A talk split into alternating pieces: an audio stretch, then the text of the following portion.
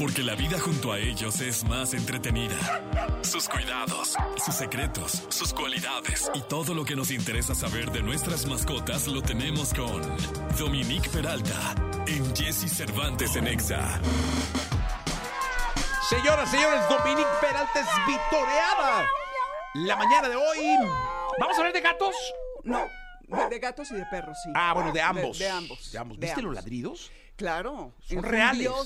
Reales. Tenemos un perro aquí. Varios, no uno. Bueno, lo bueno es que no me viste a mí. No, no te vi a ti, volteé a ver a, a la jauría A la que nos jauría, acompaña. sí, aunque no le gusta que le digamos jauría, manada y todos esos. No, sí le gusta Jauría. Lo que no les gustó es que Ah, una vez sí. les hice un logo con perros. Ajá. O sea, puse Jauría y puse unos perros ahí ladrando y se ofendieron. Pero fue la, la anterior administración. ah, ok. en o sea, yo creo que en esta somos- administración. hay más apertura. No, mucho más. Es más relajado Sí. todo. Sí, sí, sí. Sí, tenemos otros datos. Sí, otros datos, sí. Eh, oye, ¿cómo denunciar? ¡Ay, esto está buenísimo! ¿Cómo denunciar el maltrato animal? Hubo una marcha, ¿no? Exactamente. A propósito de la marcha y para continuar con su difusión, porque hay que decir que la marcha Pride acaparó los micrófonos, los reflectores y casi no se le dio cobertura a este evento que fue muy importante. Entonces, muchos de ustedes escuchas, ya les iba a decir garra escuchas, ¿eh? como digo en el programa, pero no, aquí hay algunos garra escuchas, pero no son todos. Somos eh, activistas virtuales, es decir, le damos like y o retweet a casos de maltrato y eso está muy bien porque amplía el universo que se expone a este tipo de eventos, se entera la gente de que existen actos brutales y crueles contra los animales y también ayuda en algunas ocasiones a presionar a las autoridades. Pero si nosotros presenciamos un acto de abuso o de crueldad, tenemos que reportarlo porque no podemos seguir en esta sociedad en la que tienen que saber que México ocupa el tercer lugar a nivel mundial en crueldad animal y no Ah, es caray. una lista de la que uno quiere formar parte, pero tristemente sí lo hacemos. De cada 10 animales, 7 sufren abuso y o maltrato. Entonces, más que nunca es importante visibilizar este hecho y hubieron varios eventos que detonaron el que las personas este domingo salieran a las calles a marchar y esto fue organizado por distintas organizaciones como Animal Heroes, Movimiento Conciencia, Pro Perro, Protecani, Voluntariado Pro Animal y muchas otras. No solo fue Ciudad de México, también en Acapulco, en San Luis Potosí y otras ciudades del país hubieron personas que salieron y se pronunciaron por estos actos. Los animales, es importante definir qué es maltrato, digo, es bastante evidente, pero esta es una de- definición que, dice que todo hecho, acto u omisión del ser humano que puede ocasionar dolor o sufrimiento afectando el bienestar animal, poner en peligro la vida del animal o afectar gravemente su salud, así como la sobreexplotación de su trabajo. Y esto significa que hay, es muy amplia la definición. Y solamente como para hacer un recuento, les quiero recordar algunos casos emblemáticos en los últimos años y después ir con los, voy a ser muy, muy breve. eh, ah, y es una, hay una cosa muy importante. Quien maltrata a un animal no tardará en agredir a humanos, porque van por los más débiles y está probado en estudios de la policía, del FBI, de, de todas estas instancias, que los animales evidentemente eh, son eh, bastante indefensos hasta cierto punto porque sobre todo perros y gatos se someten a los humanos, confían en ellos y los pueden agredir. Una vez que se agrede a un perro y o un gato, puede pasar esto, escalar al niño, a la abuelita, al abuelo y de allí al resto de las personas de la familia o del entorno de quien eh, inflige estos actos.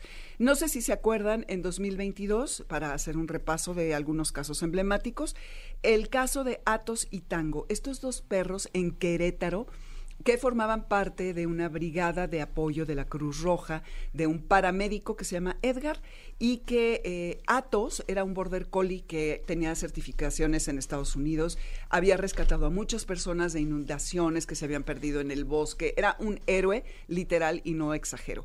Mientras que Tango era un perrito al que rescataron y que se convirtió, era un, un perrito callejero, se convirtió en un perrito de apoyo emocional.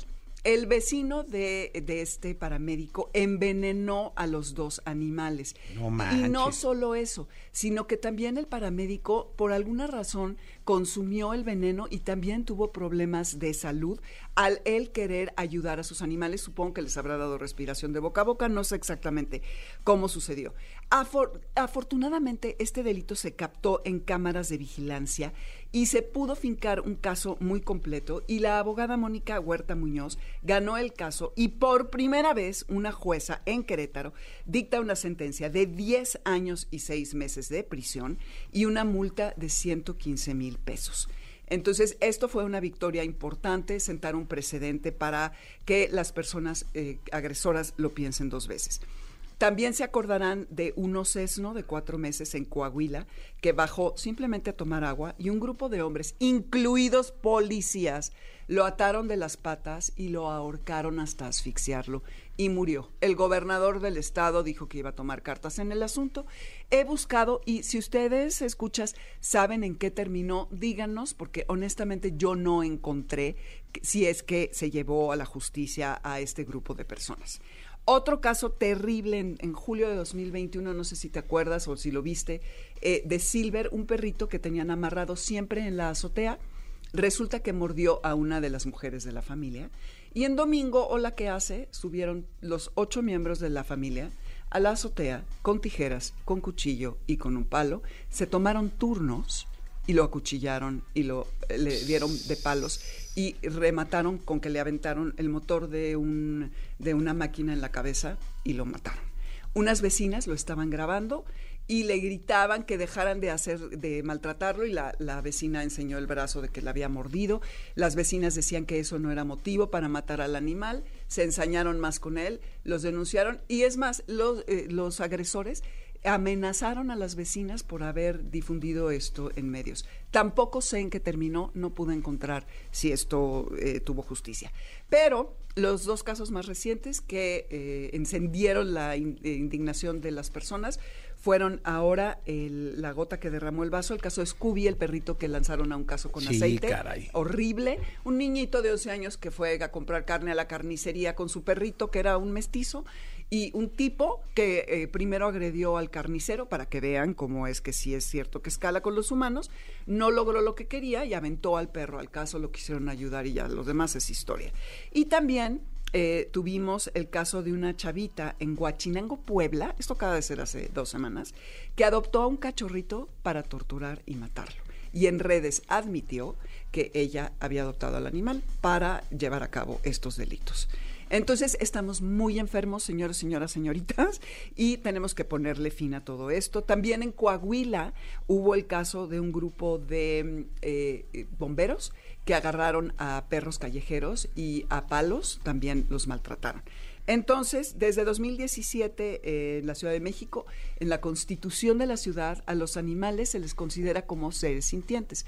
Pero ¿y esto qué significa? Es que tienen derechos. En México hay leyes robustas, muy interesantes, pero no se aplican, Jessy. Tú vas a la Procuraduría y dices que están maltratando a un perro y el, oficial te dice, a ver, ¿qué quiere que atienda? ¿La violación de la señorita, la cual tampoco atienden? ¿O eh, el caso que usted me trae del perro? ¿no? Entonces, no se toma en serio y eh, es, importante hacerlo.